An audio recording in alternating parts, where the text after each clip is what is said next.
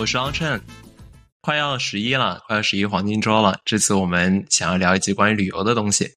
秋天呢是一个特别适合出游的季节，不管有没有黄金周，我一直是这么觉得的。因为夏天真的有的时候会太热了，在大部分地方我觉得都会蛮热的，站在那里可能就汗流浃背了。冬天又太冷了。而且出门还要带很多衣服，因为你不可能说只穿一件短袖或者穿一件外套就可以出门了，你可能要从里到外的几套衣服带着，其实也挺笨重的。那么秋天的话呢，又没有夏天那么热，又没有冬天那么冷，就还挺适合出门玩的，不管是长途还是短途。我知道我们聊的是旅行，但我可能要岔开一下话题，因为秋天的话，可能除了旅游之外，连穿衣服都是最合适的季节，在很多地方。因为夏天的话，无论你到哪里，穿的越多越热，大家都可能尽量少穿穿背心啊，或穿短袖，没有办法很好的 layer，就是说又有一件里面的衣服，又有一件外面不一样的衣服，颜色可以互相的衬着啊之类的，就基本上 T 恤加短裤对于我来说，那秋天的话就可以穿一件薄外套，穿一件夹克衫比较好搭配。冬天的话又感觉会太臃肿了，很多比较冷的地方。对啊，冬天的话，而且比如说拍照吧，你可能拍出来大多数情况都是一件很厚的羽绒服外套就没了。但秋天的话，你可以乱穿衣嘛，你随便你想怎么穿，只要你不太冷或者太热就好了。之所以不那么喜欢春天，可能是因为我出生的地方、长大的地方，我在上海，春天的时候一般非常潮湿，秋天的话相对来说干燥一点点，没有下那么多雨，然后温度比较适宜。比较少有了可以适合出门的时候，那这样的话就我就有一个很大的问题了：为什么我们在夏天跟冬天的时候放假呢？假如春天跟秋天的时候更适宜出行的话，你这么想，其实不是春天和秋天更适合出去玩，而是秋天和春天可能更适合做所有的事情。你懂我意思吗？就好像就是说，女人的比如说黄金生育年龄，她是做任何事情都是最黄金的年纪。那这样的话，我就觉得小朋友放假是不是应该让他们春天跟秋天放假，让他们出去玩，然后在夏天跟冬天本来做别的事情也没有什么意思的时候，那索性就给你开个空调房，或者说开一个暖气，然后大家就蹲在一起读书。我觉得这其实也是一个思路，而且说实在的，就这样也没有影响学制什么，就是把本来的寒暑假现在变成什么春秋假，对吧？觉得也可以。在这个时候，有的听众就要指出了，这不就是为什么我们有春游跟秋游吗？那不一样，绝大多数地方的春游跟秋游，因为老师跟学校都比较担心担责任，所以说在安排出行方面比较保守。之前我们聊到这个的时候，我还非常的惊讶，你们以前是不是只有那种一天早上出门，下午回来的旅行？对啊，对啊，我们的春秋游都是只有一天啊，或者就是大半天吧，因为比如说到了放学的点，我们就一定会。大巴到学校门口，那早晨的话，可能出去又是九点钟，所以到最后玩的可能也只有半天左右。那你们最远去过哪里？最远啊，最远也就是苏州市内的一些什么吧，就是也没有太远的一些地方。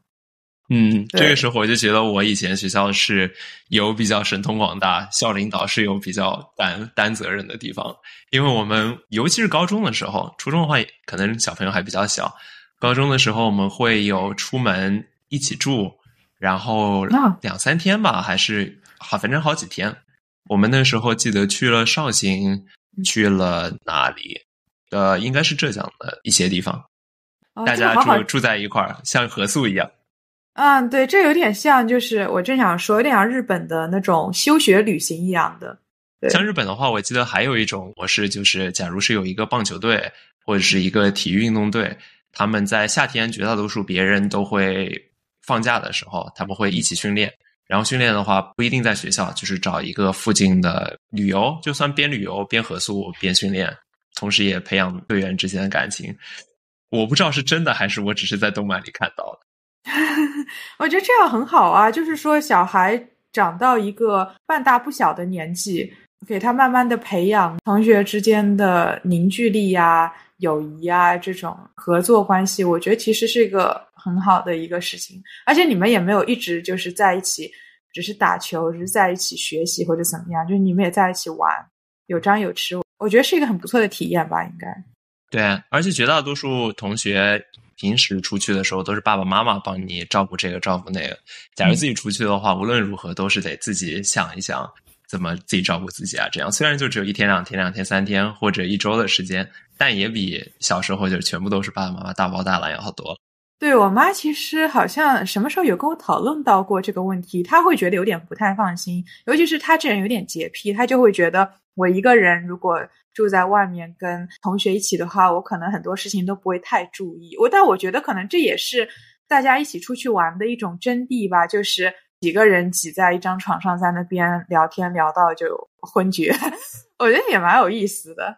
对，也有可能你小时候假如家里一直是有个洁癖妈妈的话，我会觉得出门了之后跟别人多交流交流，才意识到哦，原来其他都是家庭没有那么洁癖，他们也可能比较爱爱干净，但是不会像我家里比较病态的那种对干净的执着。那另外在旅行的时候，我觉得还有一个点是，平时你什么时候听播客？是在你运动的时候、做家务的时候，但旅行的时候有很多时候就在一个飞机上、在大巴上、在自己开车的时候，可以不停歇的听非常多的播客。是的，然后这也是为为什么我感觉我们趁在十一之前多做一些节目，可以让大家 更多的、更多的内容可以听。嗯，是的，包括其实通勤的路上我也会，呃，我会戴降噪耳机，尤其是现在天没有那么热了嘛，就很适合戴降噪耳机，不会闷出汗来。那回到这一期节目的正题，这次我们是怎么想到会要聊这样的一个节目呢？契机是什么呀？契机第一个其实是十一快到了嘛，第二个契机也是更重要的一个事情是，你跟你爸妈商量，你爸妈明年会来美国玩几天，所以我觉得正好可以讲一下我们是怎么带爸妈出去玩的，怎么和长辈一起出去玩，怎么和他们相处的。因为其实出去玩其实是一个挺不一样的相处的情况，肯定会在家里面不一样，因为你们很多时候都在路上，然后你会做一些计划，今天要去哪，明天要去哪，你要照顾到长辈的一些喜好啊，然后他们的一些身体状况啊什么的。我觉得讨论一下其实还是蛮有意义的。对，而且终于变成我们到这个年纪需要考虑这些事情了。以前小时候的话，一直都是爸爸妈妈，因为他们就算带爷爷奶奶，上面带着爷爷奶奶，下面带着小朋友的话，都是他们需要考虑各种的安排啊，各种的怎么样大家都玩的尽兴的这种事情。但现在我到了二十八岁，快二十九岁了，慢慢的就变成我需要考虑这样的事情，带着爸爸妈妈，或者说带着爸爸妈妈，再加上上一辈的爷爷奶奶，这样有一点不知道自己有没有做好准备啊。其实我是觉得我自己已经做好准备了。但是我觉得这样一个角色上的转变，还是有一些需要一些时间来适应一下。以及你爸爸妈妈觉得你有没有准备好？他们觉得你表现的怎么样？那这样的话，就是我们之后会说的一件事情了。但是简要来说，我在大学四年都是我自己相对比较独立的生活。在大学毕业的时候，我跟爸爸妈妈、爷爷奶奶加上我的别的家里人，总共一家一二三四五六七个人嘛。一块儿出去家庭旅行，那一次都是我自己打理、自己准备了。之前当然也有一些基础，是我自己个人旅行的时候，我是自己安排的。但那一次安排的家庭旅行，我觉得是我家里人可以意识到啊，这个小朋友长大了，他是自己独立的人了，他可以自己照顾好自己，而且也可以照顾好别人。我觉得那算是我的一个成人礼。对，而且那次应该是你们祖孙三代人就一起在一个车上一起出去玩。对，而且是我全程开车啊，倒也不只是全程开车，是有一段后来我爸爸开了，因为第十几天的时候我应该有一点发烧了，然后第二天我爸就说啊，那我来帮你开一段。那我先要问你，你觉得我们自己规划旅行跟爸爸妈妈规划旅行有什么不一样的地方？单纯从规划这件事情来看的话，我们会用更多的网上的工具来搜寻信息，但是爸爸妈妈的话，好像更多的会依照就口耳相传呢，就这里好那里好之类的来搜集想法，来搜集想去的地方。嗯，对，或者说直接就是报旅行团，请导游来带我们一起玩。现在的年轻人还有请旅行团跟导游这种想法吗？我感觉好像变少了。就我感觉最近，比如说，如果我朋友有回国玩，他们的情况是，如果就算要请到旅行社，也是请旅行社，比如说帮忙订一些机票和酒店，然后联系一下当地的司机。这样的话，就他们在当地不用自己处理车的问题，那有一个人可以开着他们到处玩。然后到景点的话呢，那他们就下车，然后司机在车上等。他们属于这样子的，属于。半自助吧，这也算，就是行程都是基本上可能自己定的，但是其他的一些，比如说住宿啊、开车啊，是旅行社帮定的。我觉得这个还蛮好的，因为你其实比如说到了当地了以后，你要怎么通勤，其实是一个比较大的问题，尤其是在公共交通不是特别方便的地方，或者说你到了当地了以后，你需要去。当地一个比较远的，比如说我去北京玩，我今天要去长城，这个时候如果有一个司机，我觉得就还蛮好。其实刚才我们说的这些，我最近跟爸爸妈妈又聊了一下，我觉得我士别三日当刮目相看，有一些可能已经是老黄历了，因为最近我爸妈出行也开始，你知道。找哪里的信息？他们也开始看小红书之类的地方，说别人推荐我去哪里，这条这条路线，然后每个景点他们再会搜索一下，说这里有什么或者怎么玩，有哪些景点值得去，有哪些吃的这东西，就跟现在年轻人一样。然后除此之外，旅行团方面的话，他们也会更少的上车睡觉、下车撒尿的旅行团，而会更多的倾向倾向于一些比较私人定制的旅行团。专门根据你的需需求，他帮你制定一个行程，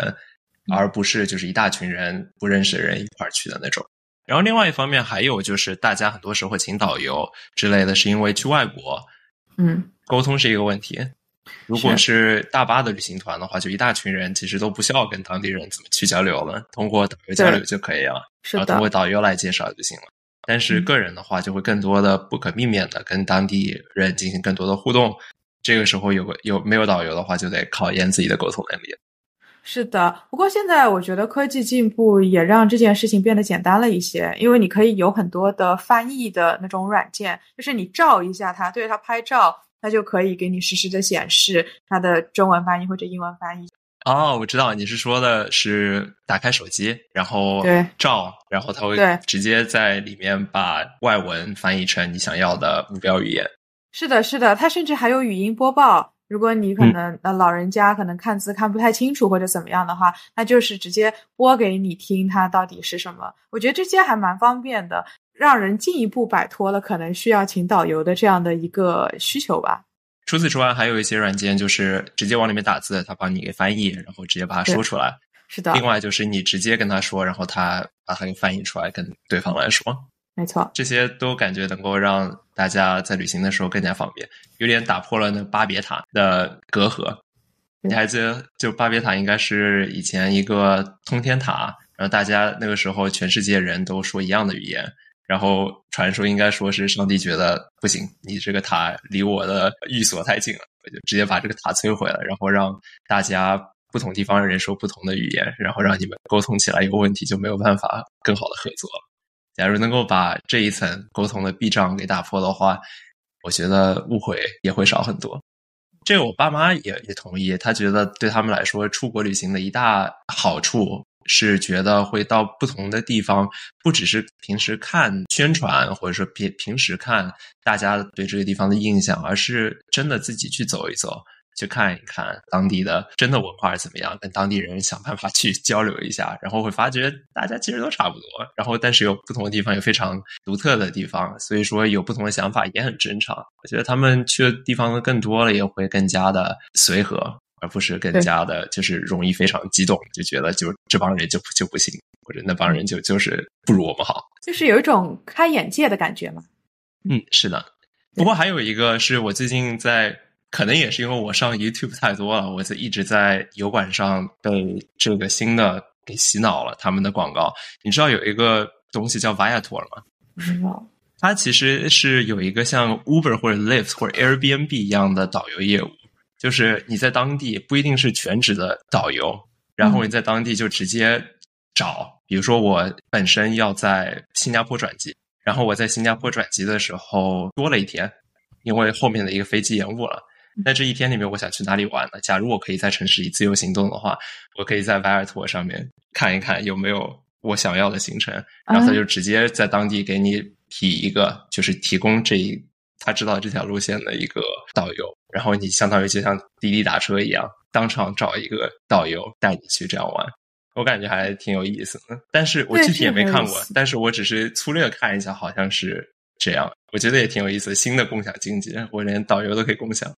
我觉得一大优势是，如果真的是如他所说，因为我还没有用过的话，那其实是直接跟当地人见面跟聊天的一个方法。你再也不用想办法在路上逮着一个好心大爷、热心路人给你指路，并且跟你说一些有的没的。你也不用就是专门去。找这样一个人可以跟你聊聊天了，他可能就是一个当地人，非常喜欢聊天，非常喜欢跟不同的地方人打招呼的，那这样就挺好。而且我觉得这样的话，有一个人带着，知道你可能只在这里停留短暂的一天，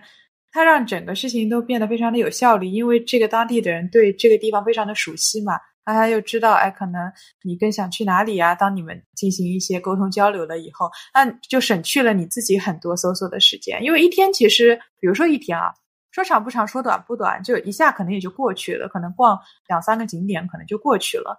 那么在此之前，你如果还要再花时间自己进行一下搜索的话，其实也蛮费时间的。那这样的话，就让整个那一天会变得非常的有效率。而且你也可以去跟当地的人，就真的是当地的那个人，可以聊一聊天，兴许还可以成为朋友。那之后可能再来什么的，那我觉得也蛮好的。那跑题到现在，终于可以切入正题了。我们的正题就是会分享一下我们之前两个人带爸爸妈妈出去玩的经历。然后我们之所以想分享这个，是因为觉得如果大家刚刚比如说大学毕业啊，或者是刚刚踏入社会，以前从来都没有需要照顾爸爸妈妈或者带爸爸妈妈出去玩，现在突然需要这样做了，可能有些措手不及。尤其是以前自己出去玩的时候，可能只需要考虑自己吃饱全家不愁，但一旦带上了别人。责任感啊，这方面的要求就会高很多。所以我觉得在分享这个的时候，也给大家提供一种思路、一些意见，或者是大家尽量少犯我们犯过的错误吧，可能可以更好的让大家有一个出行的美好的回忆。那我们两个人各自之前有一次带爸妈出去玩的经历，都是我们毕业的时候，爸妈来参加我们的毕业典礼，顺便呢，我们进行一趟毕业旅行。那个时候你带爸爸妈妈去哪？西部，因为我爸爸很喜欢看那种自然景观，所以呃，就带他去了，比如说看大峡谷啊，还有黄石啊那一些地方。那你那个时候妈妈想去哪里？我妈其实都还可以，就我妈不是那种特别挑地方的人，她觉得出去玩玩就挺好的。所以对她来说，重要的是陪伴跟时间，而重要的不是目的了。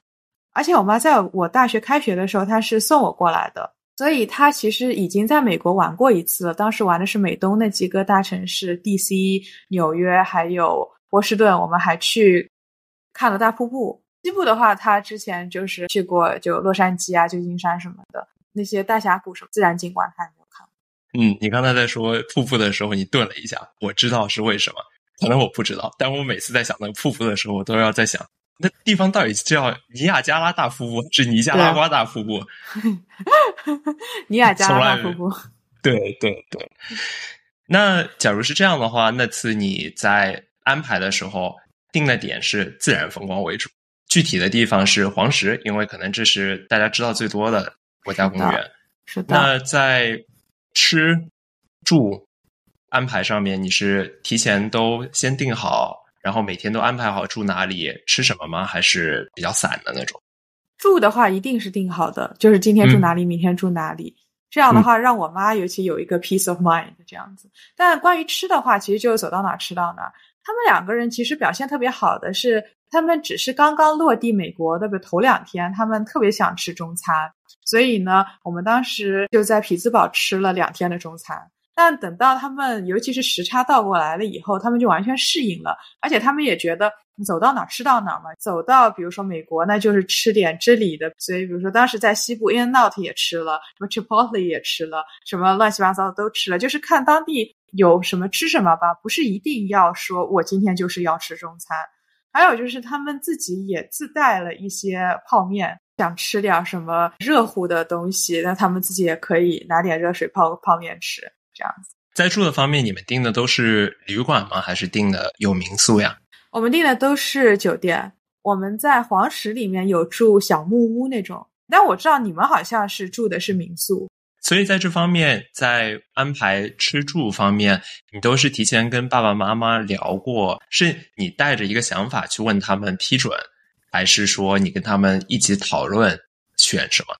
在住这件事情上面，我太了解我爸妈了，他们是不住民宿的，因为。Airbnb 在国内之前有一些不是很好的消息嘛，所以他们其实是会有一点抵触。我知道他们两个人出去玩的一个标准是什么，所以我就自己都定了。嗯，所以在住的上面是你清楚你的客户的需求，然后你就直接带带出了一揽子方案，然后跟他说这样行不行？他们觉得这样行。在订的方面的话，你也有一些因地制宜，在能够订酒店的时候就订了酒店。在国家公园这种地方的话。你在一个非常自然的地方，如果还是住的非常高科技，好像有点违和。那不如就因地制宜的，当地有小木屋的话，那就住一些比较亲近自然的地方。总之要给大给大家一个符合旅游的预期心态的这样的一种体验。所以说，旅游是一个体验，它不是说你具体的要怎么样，但是你吃啊、住啊、节奏方面都要根据他们最终想要的这种感觉，因为无论。任何旅行，你过了两年、三年，或者过了五年、七年，你可能不会记得你每一个做的事情、看的地方，但是你会记得你对这一段回忆的那种感觉。在这件事情上面，我们可能甚至是一个 consultant，我们要 deliver 这样一种体验。甚至不只是旅行，就我觉得发生的所有的事情，你到最后都是 generalize 成你对他的一个印象是什么。你从当中学到了什么之类的，而不是说会记得里面的每一个细节。你知道，你让我想到了什么？你让我想到了跟狗子说话。狗子其实很多时候不一定能够理解你的每句话，当然有些聪明的狗子是真的能听懂一些命令或者听懂一些字的，但是很多时候他听的是你的话里面的情绪。嗯，所以说他们之后记住的也可能是这个情绪。你乖乖，你就算跟他跟他说非常的好的话，但是你要很凶的跟他们讲，他也会非常害怕。如果你说的是非常糟糕的话，但是其实用非常赞美的或者爱抚的语气跟他们去说的话，他们狗子也会觉得非常开心，然后跟你摇摇尾巴这样。那我觉得其实人也会有点像这样，这就是为什么我们会觉得打字文字的一些交流，就比如说像微信上这样的一些交流，它剥夺了很多情绪上面的东西，因为文字不足以传达你当时非常细微的那种感情。就得用非常多的颜文字跟你的表情包嘛，所以你的表情包越丰富，你能够表示出来的微妙的情感就又多了一种。我想说的是，不如打电话或者当面聊天。有的时候连打电话都都都不止，语言也就只能做到这一点了。如果我可以给你一些当面的情绪上的支持的话，或者抱抱，这样的话就会好很多。你也可以少说很多话了。是的，是的。那回到刚才吃的这方面，一个旅行非常重要的一部分是吃。无论是在国内旅行还是环球旅行，就算是国内的话，中国菜真的是博大精深。那如果是环球旅行的话，更不要说了。你到一个地方，风土人情的一大方面是它的吃上。是的，在吃上的话，其实是一个非常难拿捏的事情，因为爸爸妈妈他对一个地方的食物的接纳程度，尤其是他们之前没有尝试过的话。可能是非常难确定的。就算他们尝试过的话，也有一个问题，比如说美式食物，或者说比如说某个地方的食物，他们之前吃到的是在家乡吃到的这种菜，家乡吃到这种菜的话，在餐馆里不可避免的就会有为了符合这个地方人的口味做出了一些改变。就比如说广州，广州人要是到任何地方去吃什么广州的东西的话，就会觉得，哎，这到底是什么玩意儿？为什么他他做成这样？在美国的中餐就会有非常多的完全都在国内没有见过的菜式，比如说像左宗基。你甚至不要说，就是比如你麦当劳到了中国也有原味板烧，在美国是没有的。对，在麦当劳、肯德基在中国真的是做的非常，真的是做的非常火，非常的各种各样的东西做的非常好吃。在美国的话就非常的单调，这边的肯德基居然就只有鸡，然后他们为了加一个鸡肉汉堡。他们还要在美国什么斥资几个亿，给所有的门店配上对应的机器，然后给员工做培训，然后做出来的还是不如国内三分之一好吃。对，当时打的广告其实还蛮响的，那是他们的第一个很正经的汉堡。嗯，是。那在吃的方面，你爸爸妈妈对于美国的吃，就是像 In and Out 或者 Chipotle 这种美式快餐，或者是拉美的那种风格风味的吃的东西吗？他们对于美国的体验是什么？他们觉得美国人吃的挺粗糙的。所以说呢，那个时候应该还没有现在白人饭的概念，也就是说没有像什么吃吃色拉，他们觉得就觉得什么，我坐了十几个小时飞机就过来为了吃你这个只有兔子才吃的东西，没有这也没有这么觉得，他们也没有这么感觉，他们知道就美国人就吃点这个，就那那都可以啊，没有什么关系啊，就是到哪里就吃哪里的东西嘛，就而且他们也明显的知道，就是美国人做中餐就是不行的。那么到到美国又吃美国的，好不容易来一次就要尝当地的东西，所以他们在这方面其实还是挺省心的，就没有给我造成很大的困扰。不是说我满世界要给他们去找中餐或者怎么样。你知道我爸爸妈妈对于美国的期待是什么？对，我就想问你，就是你爸妈对于，比如说当时在美国玩，那他们对于吃和住，他们的一个想法是什么？因为你已经问了我很多问题了。是这样的，他们那个时候。我觉得我们以前家里出去玩的话，想的都是怎么在尽可能短的时间里面看尽可能多的东西。特种兵旅行，早年的特种兵旅行，可能也是因为物质生活不够丰富，那个时候就觉得我的预算就只有这一点，我可能之后就不就不会来了。假如是这样的话，那想要在尽可能短的时间看尽可能多的东西，但是这种做法的坏处就是说是出来旅行来度假了。可能这整一件事情结束了之后，反而更加累了。对，会很累，是的。所以慢慢的，我们在节奏方面也更加的放松。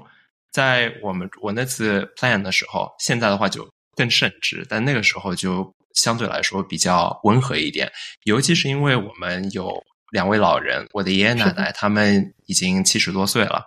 如果像年轻人那样旅行的话，显然是不行的。所以说，在安排旅行的节奏方面的话，我们是觉得绝大多数的时间，每天从点到点，就通过开车的方式，要我租一辆七个人一起可以坐的车，然后我来开，带大家能够开车经历当地的各种风土人情，然后更多的是看，而不是更多的是走。如果是年轻人，或者是只是我带着爸爸妈妈的话，那可能在安排行程方面，我就会安排的更加紧凑一些。呃，安排更多需要需要走的这一部分。那在住的方面的话，因为我们人数也比较多嘛，所以说旅馆的话会让大家觉得住的很散。就算是安排在同一层上，你跟旅馆说我们安排在同一层上，那也要至少三个房间。这样的话就会让大家觉得一一家人出来玩怎么就住的有点散。民宿的话呢，就可以更多的有一一套房，可以大家住住在一起，甚至可以一起做饭。这样的话，有一种一家人出来玩的感觉，比较喜庆一点。所以说，在有可以借民宿的时候，我们会借民宿；然后在路上只是短停一下一晚上，只是睡个觉的话，那我们就会选择旅馆也也也可以。在吃的方面的话，他们对于美国的期待其实很简单，他们觉得假如来了美国，来了西部，那么就是要当牛仔了。然后他们的想法里面，牛仔的话，那就是牛了。无论如何都要吃牛排，嗯，结果确实也就是在给他们安排了一顿，因为我当初猜就是，假如吃太多的话可能会不适应，然后他们也确实吃完之后就觉得，怎么那么大一块牛排？对，为什么我这个牛排切出来的时候，它中间还是红的？它这个滴滴答答的这个血水是怎么回事？我吃了不会立刻拉肚子当场去世吧？就真的会有这样的想法了。所以说，一方面呢，又想吃的，比如比如说这牛排又鲜嫩多汁一点；但另外一方面，真的切开来了之后，还是有一些文化上的小小震撼。那我觉得总体而言，其实大家适应的都还可以，就是大家都比较愿意，愿意就至少是。对，我就想说，至少大家都很愿意去做这个尝试，而不是说我到了一个地方，我还是想吃我家乡的东西。更多的是我到这个地方，那我就要来尝尝看你这里有点什么，喜欢和不喜欢可能是另说。所以说还是得看顾客的具体需求。可能你爸爸妈妈或者你安排旅行的这些人，他本身的冒险精神会强一点，他愿意去尝试各种各样的东西，但是也永远想办法做一个备用计划，因为你不知道是不是真的会水土不服。有些人以为自己可以处理这些压力，但是到了当地，各种各样的复杂情况出现了之后，对于他来说，家乡的食物跟家乡的感觉是一个安全屋。他假如能够吃上的话，就感觉还好一些。所以在就算在我们旅行的时候，也我也是看大家当天的感觉是怎么样。比如说，在吃完牛排之后的第二天，你猜怎么着？他们就问我边上有没有中国菜。结果我发觉，在我们住的那个小镇，全镇就只有一家中国菜。然后过去之后，能够跟中国老板用中文打招呼，然后在那边用中文点单，然后吃一些，就跟他说：“哎，这边哪是哪些不是美式中餐？你让厨子做俩好的。”来就下下饭，这种感觉对于他们来说是在异乡的一种短暂的一个慰藉。嗯，这个件事情发生在整个旅程比较靠中间的时候，也是属于那种感觉。哎呀，啊，两周的旅程，七天过去了，还有七天才能回家，是不是有点太久远了？我怎么样？什什么什么时候才能回去？有一点想家，可能这种感觉。所以有这样的安排，我觉得是好的。不过我爸妈其实还有一点比较好的是，就他们来了美国，知道是我地盘，也不叫我的地盘，就反正不是他们的地盘，他们就比较听我的，就是我基本上安排什么他们都吃了，但是他们也不会特别提什么要求这样子，除非就他们真的出现了一些什么情况，还好那次没有，因为我觉得如果真的出现了一些很不适的水土不服，他们也应该会跟我讲，就是说能不能吃掉，比如说熟悉的，但是最后没有嘛，那也蛮好的。那他们属于在这里，那就听我的，那我我说什么就是什么。但是呢，比如说，如果等到我之后我要回国，那就是到他们的地盘，那么呢，我有时候就要听我妈的。所以这可能就是为什么我都不想回家。所以在这种时候，现在你有了小时候爸爸妈妈带你出去玩，跟你现在自己安排行程这两种旅行的模式，如果你之后再跟爸爸妈妈出去，假如不考虑沟通原因，就假如不考虑去哪里。比如你去一个你们都不知道该怎么不会说当地语言的地方，你们去德国，你们去意大利之类的地方，你觉得会影响你安排还是他们安排？我更想是我安排吧。对，为什么？一方面是我安排的话，其实这件事情会更有效率一些，因为我搜索信息的能力会比他们强很多。那第二呢，就是这是从一个比较自私的角度来说了，我还是希望他们可以感觉到。哦，我女儿是长大了，她不是那个我要牵着她的手带她到处玩的小姑娘了，不是那个走几步路就要喊爸爸抱我累啊这样的话的小姑娘了。对，这是真的，就是我会直接就是拦在我爸前面说爸爸抱我，啊，然后我发现啊，爸爸抱这样。我还是希望说他们可以觉得我长大了，组织规划一些带他们出去玩的活动，那我觉得就是一个证明我长大的标志吧。那你我也觉得不用想的那么自私，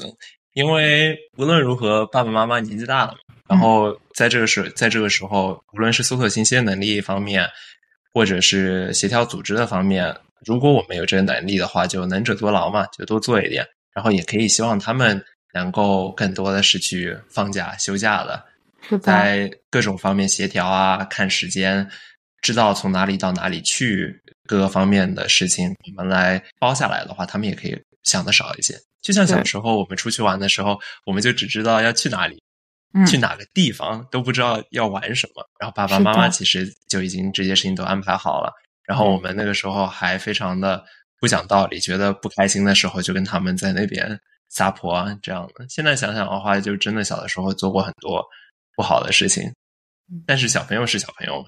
小朋友是小年纪大了。希望能够把这个 repay the favor，把他们当时帮我们做的这些事情，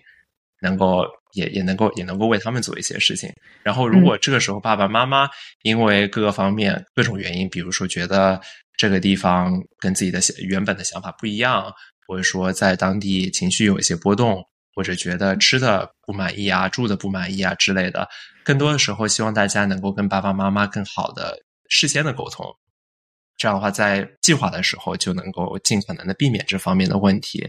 然后在当地，假如有这样的事情的话，也希望大家能够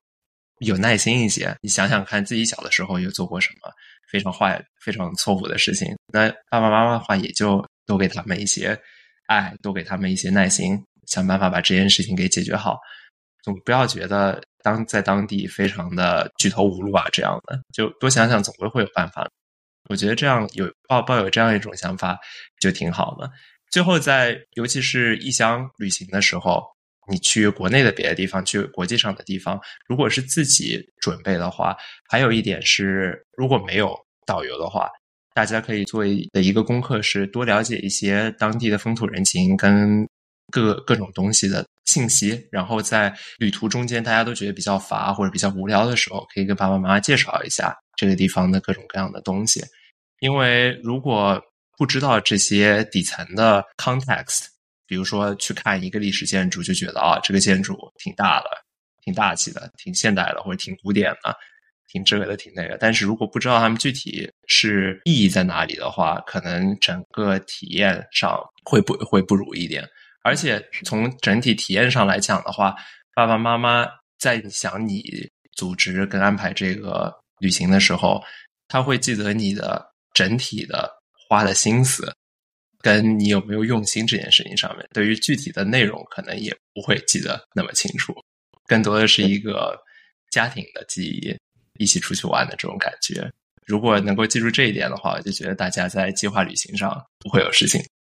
对，就是压力会小一点吧。我觉得爸妈其实也没有说一定要你像导游一样给他们安排的怎么样，更多的是可能大家。一起出去玩，享受一些家庭的时间，这样子。嗯嗯，大家多互相宽容一点。对对对对，那可能玩的舒心一点就好了，就不要太赶，让大家都有一点休息的时间啊什么的，可能就好。嗯，然后如果出了岔子的话，就大家不要互相说是对方的错。如果你是是我组织的话，那我就说是我的是我的问题。然后我们现在该怎么办？对，回去之后自己再总结一下经验，然后下次再处理好就行了，而不是单纯的在当地就是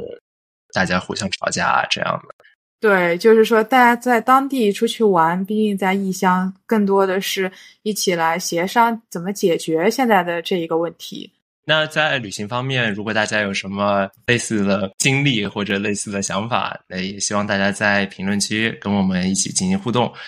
然后，如果有更多想说的话，也可以直接跟我们私信，或者在我们的听众群跟大家分享这方面的经验跟一些 lesson 啊，这样。是的，那今天我们就说到这里啦，拜拜，拜拜。